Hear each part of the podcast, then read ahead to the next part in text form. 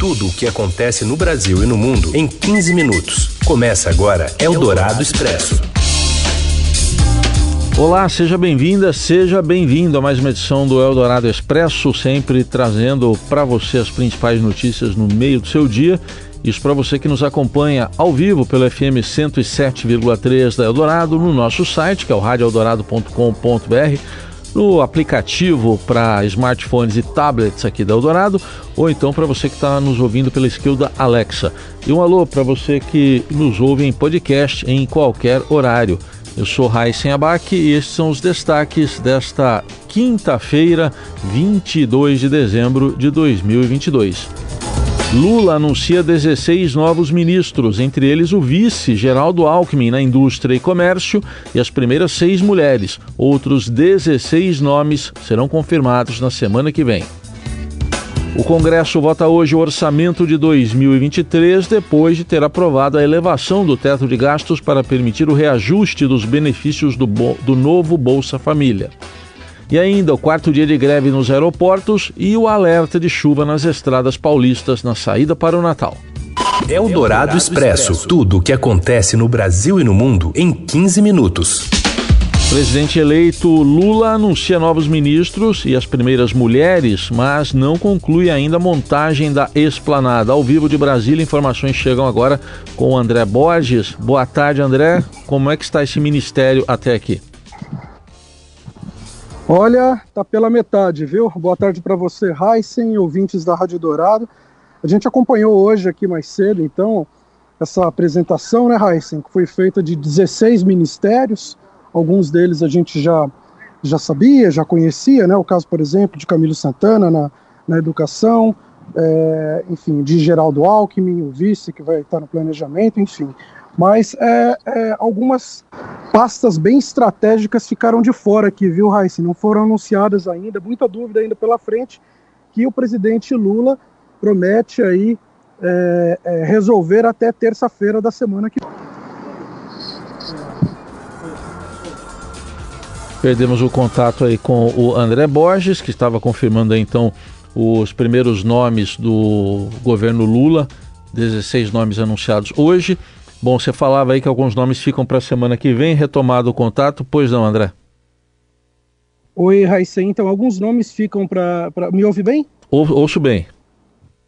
Isso, fica para a próxima, é, até a próxima terça-feira, né? Pode ser que a gente tenha ainda alguma novidade é, para ser anunciada é, ainda amanhã, enfim, mas ficaram várias expectativas, né? A gente tem é, é, alguns ministérios aí chaves, né? Vou citar alguns, por exemplo, de Minas Energia, muito importante, o Ministério de Infraestrutura, outra pasta também muito importante, né? Para saber quem vai, é, afinal, assumir. Então, é, muita coisa ainda em aberto, viu, Heisen, por aqui. Muito bem, André Borges trazendo informações então direto de Brasília. Obrigado, André. Até mais. Vou trazer aqui os nomes então divulgados pelo presidente eleito em relação ao Ministério Geraldo Alckmin. Então, o vice-presidente foi confirmado no Ministério da Indústria e Comércio. Alexandre Padilha vai para as relações institucionais. Márcio Macedo será o secretário-geral da presidência, Jorge Messias para a Advocacia Geral da União, Nízia Trindade vai para o Ministério da Saúde, hoje ele é presidente da Fundação Oswaldo Cruz, Camilo Santana, ex-governador do Ceará, é o ministro da Educação, Esther Dueck da gestão. Márcio França, ex-governador de São Paulo, vai ser ministro de Portos e Aeroportos. Luciana Santos será ministra da Ciência e Tecnologia. Cida Gonçalves será ministra das Mulheres. Wellington Dias, ex-governador do Piauí, será ministro do Desenvolvimento Social.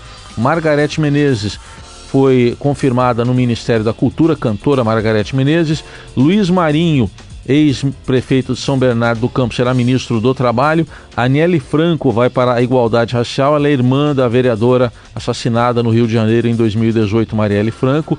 Silvio Almeida será o ministro de Direitos Humanos e Vinícius Carvalho vai para a Controladoria Geral da União. 16 ministros anunciados hoje, outros cinco já haviam sido anunciados e como são 37 os ministérios, faltam mais 16. A lista completa você encontra lá no portal do Estadão. E antes de anunciar os nomes dos ministros, houve pronunciamento do, da, por parte da presidente do PT, Gleisi Hoffmann e também do vice-presidente, agora ministro da Indústria e Comércio, Geraldo Alckmin. Alckmin que foi poético ao agradecer pela liderança do chefe do executivo. E agradecer especialmente ao presidente Lula. O Brasil deve muito ao senhor presidente. Não fosse a sua liderança, não fosse o seu carisma, a sua identidade com o povo, nós não estaríamos hoje aqui. E estamos aqui com muita confiança. Diz que transição é travessia. A caravela chegou a Porto Seguro, com as velas pandas de sonho, aladas de esperança. Vamos ao trabalho. E o presidente eleito Lula também esteve na apresentação pela equipe de transição do relatório sobre a conclusão dos trabalhos. De acordo com ele, a equipe encontrou um país em estado de penúria. Depois de quatro anos de mandato, nós recebemos esse governo numa situação de penúria, numa situação em que as coisas mais simples não foram feitas de forma irresponsável, porque o presidente preferia contar mentiras no cercadinho do que governar esse país. Nós vamos entregar esse relatório não apenas para a imprensa, mas nós vamos entregar esse relatório para cada deputado e cada senador que vão sair e os que vão entrar. É importante que eles comecem a trabalhar no Senado e na Câmara sabendo o Brasil que nos foi entregue. Porque quando chegar em 2026, em dezembro, nós vamos entregar para eles o Brasil que nós deixamos. E o Congresso vota o orçamento de 2023 com verbas extras liberadas pela PEC da transição. Agora a gente volta para a capital federal. Daniel Vetterman fala ao vivo aqui no Eldorado Expresso. Oi, Vetterman, boa tarde. Boa tarde, Heisen. É isso mesmo. A votação acontece agora na Comissão Mista de Orçamento. Depois da aprovação e da promulgação da PEC da transição, agora o Congresso coloca no orçamento os recursos que foram liberados por essa proposta. Essa proposta agora, né, orçamentária, vai garantir ao presidente eleito Luiz Inácio Lula da Silva tomar posse em janeiro com uma licença de gastos a mais do que teria sem a proposta por exemplo, para bancar o Bolsa Família de 600 reais com um benefício adicional para crianças até 6 anos e também fazer aí uma liberação de recursos para outras áreas como saúde, educação e investimentos. Lembrando, né, que o Congresso fez um acordo com Lula para aumentar o valor das emendas individuais e fazer uma redistribuição das verbas do orçamento secreto que foi derrubado pelo Supremo essas verbas foram, colocados, foram colocadas em ministérios do governo e que continuarão sob forte pressão do Centrão para a liberação dos recursos. Não só para a liberação dos recursos, mas também para a entrega de cargos. O Centrão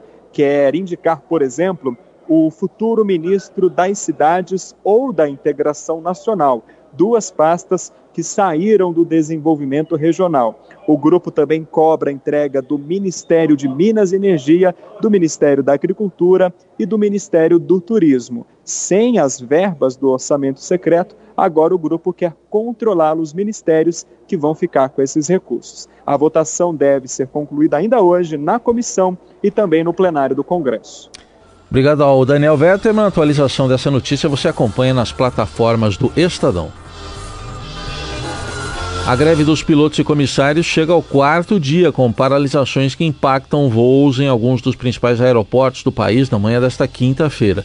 Parte dos tripulantes cruza os braços por duas horas diariamente, desde segunda-feira, sempre das 6 às 8 da manhã, para reivindicar aumento real dos salários e melhores condições de descanso. De acordo com a última atualização, pela reportagem do Estadão, os painéis de voos disponíveis nos sites dos aeroportos mostravam que eram dois voos atrasados em Congonhas, quatro no Santos Dumont, no Rio, e um voo no aeroporto de Viracopos, em Campinas.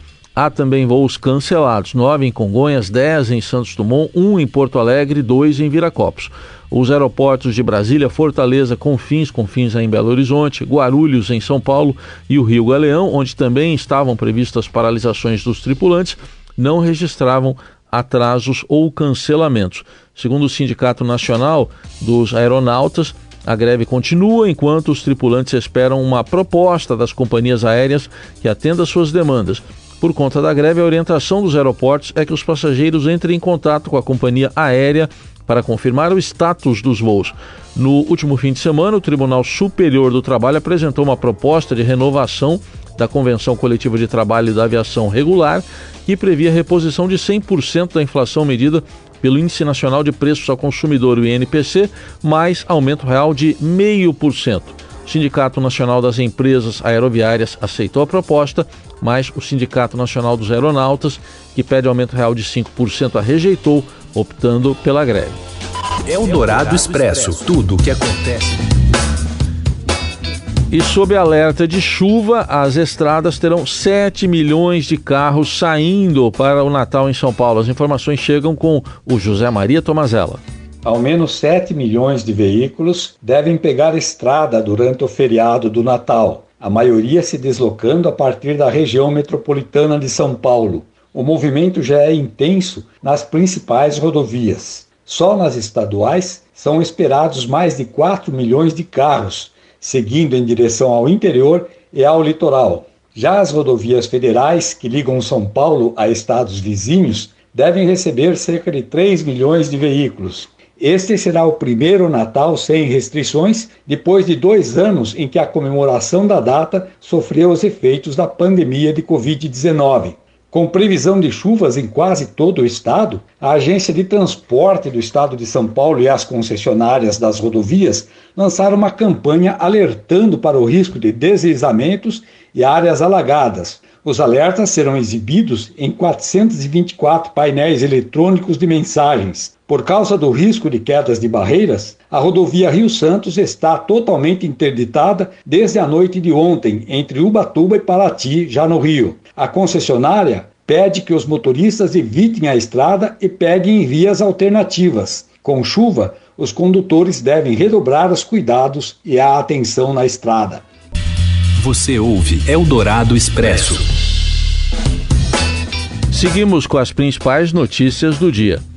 Reportagem da Márcia de Chiara aponta que devemos comprar mais comida, menos produtos caros e pagar mais dívidas neste Natal. Oi, Márcia. As compras de Natal deste final de ano têm endereço certo: alimentos, bebidas e artigos de vestuário. O elevado comprometimento da renda dos brasileiros, que atingiu 28,7% em outubro, a maior marca desde 2010, aliada aos juros elevados cobrados nos financiamentos de bens duráveis, que foi de 31,7% ao ano em outubro, o maior nível desde 2011, devem frear a compra de itens de maior valor, segundo a análise do economista-chefe da Confederação Nacional do Comércio, Fábio Bentes. Essa tendência já entrou no radar dos supermercados, que projetam para esse ano um crescimento de dois dígitos nas vendas de carne natalina e de bebidas para o final do ano. Segundo Márcio Milan, vice-presidente da Associação Brasileira de Supermercados, fazia tempo que não existia um crescimento tão robusto de vendas desses dois itens na casa de dois dígitos. Normalmente, as tendências de crescimento giravam em torno de 8%. De acordo com o Bentes, da Confederação Nacional do Comércio, uma pesquisa deste ano mostra também que o brasileiro vai destinar uma parcela significativa da segunda parcela do 13º salário para o pagamento de dívidas, na faixa de quase 38%. É a segunda vez que o brasileiro, pelo segundo ano consecutivo, destina a maior parcela da segunda parte do 13º salário para o pagamento de dívidas, seguido pelo consumo. A Assembleia Legislativa de São Paulo aprova um projeto que inclui medicamentos à base de cannabis no SUS. Os detalhes chegam agora com a Giovana Castro. Boa tarde, Giovana. Boa tarde, Heisen. A Assembleia Legislativa de São Paulo, a Alesp, aprovou na noite desta quarta-feira um projeto de lei que garante o fornecimento de medicamentos à base de cannabis pelo SUS aqui no estado. O projeto foi criado pelo deputado estadual Caio França, do PSB, e estava desde 2019 tentando passar ali pela Assembleia. Agora ele precisa ser aprovado pelo governador, o Tarcísio de Freitas, do Republicanos, para ser implementado de fato. Se aprovado, o projeto deve beneficiar principalmente pessoas autistas com Parkinson, Alzheimer, epilepsia e doenças raras. Alguns estudos mostram que esse tipo de medicamento ajudam a melhorar a qualidade de vida de pessoas que vivem com essas condições. Apesar da importação desses produtos já terem sido liberadas desde 2015 pela Anvisa, os remédios ainda são inacessíveis para grande parte da população pelo seu alto custo e pela dificuldade de acesso. Hoje, os medicamentos à base de cannabis só são fornecidos pelo governo do estado mediante uma decisão judicial, o que acarreta em muito tempo de burocracia. A partir da publicação do texto, o Tarcísio vai ter 15 dias para aprovar ou não. E mesmo depois do resultado na Copa do Mundo do Catar, o Brasil ainda domina o ranking da FIFA. Fala, Robson Morelli. Olá, amigos! Hoje eu vou dar uma notícia que o torcedor brasileiro vai ficar muito bravo comigo e com o Expresso da Rádio Eldorado. Olha só, o Brasil lidera o ranking das seleções da FIFA. Isto, muito bem! Claro que é uma notícia que não faz a menor diferença para a seleção brasileira, sobretudo depois do Brasil inteiro acompanhar a eliminação do time de Tite e Neymar para a Croácia nas quartas de final da Copa do Mundo. Mas a FIFA faz o seu relatório, é o último ranking da temporada e coloca e mantém o Brasil na primeira colocação. Como é feito esse ranking? É feito através das partidas que as seleções fazem ao longo de um período determinado pela FIFA. Então o Brasil ganhou jogos das eliminatórias, ganhou seus amistosos antes da Copa do Mundo, vocês lembram? Contra as seleções africanas, ganhou as duas primeiras partidas da Copa. Então tudo isso vai sendo somado, vai sendo transferido para pontuação e aí na somatória geral da pontuação naquele período, você tem um ranking da FIFA. O Brasil tem mais pontos do que qualquer outra seleção que participou da Copa do Mundo. Em segundo lugar, a Argentina. Olha só, a Argentina subiu um degrau, está na cola do Brasil, a pontuação é muito próxima, inclusive, mas a Argentina fez mais jogos na Copa do Mundo, ganhou a competição com vitória nos pênaltis sobre a França e tudo isso conta. A França também foi até o final terceira colocada nesse ranking da FIFA. A Bélgica está em quarto lugar e a Inglaterra aparece na quinta colocação. Esses são os cinco primeiros países no ranking da FIFA, no ranking da Copa do Mundo. Algumas seleções que estão melhorando o seu condicionamento, melhorando a sua posição. Marrocos, por exemplo, subiu para a décima primeira colocação, entrou no top 5 da FIFA. E Senegal também está em 19 lugar com 1.603 pontos. É isso, gente. Falei, um abraço a todos, valeu. Não fiquem bravos comigo. Não, não, não vamos ficar. Obrigado, FIFA. Muito obrigado, agradecemos aí em nome de todos. E assim termina a edição desta quinta-feira, 22 de dezembro, do Eldorado Expresso, desejando para você um ótimo dia e até amanhã. Você ouviu Eldorado Expresso tudo o que acontece no Brasil e no mundo em 15 minutos.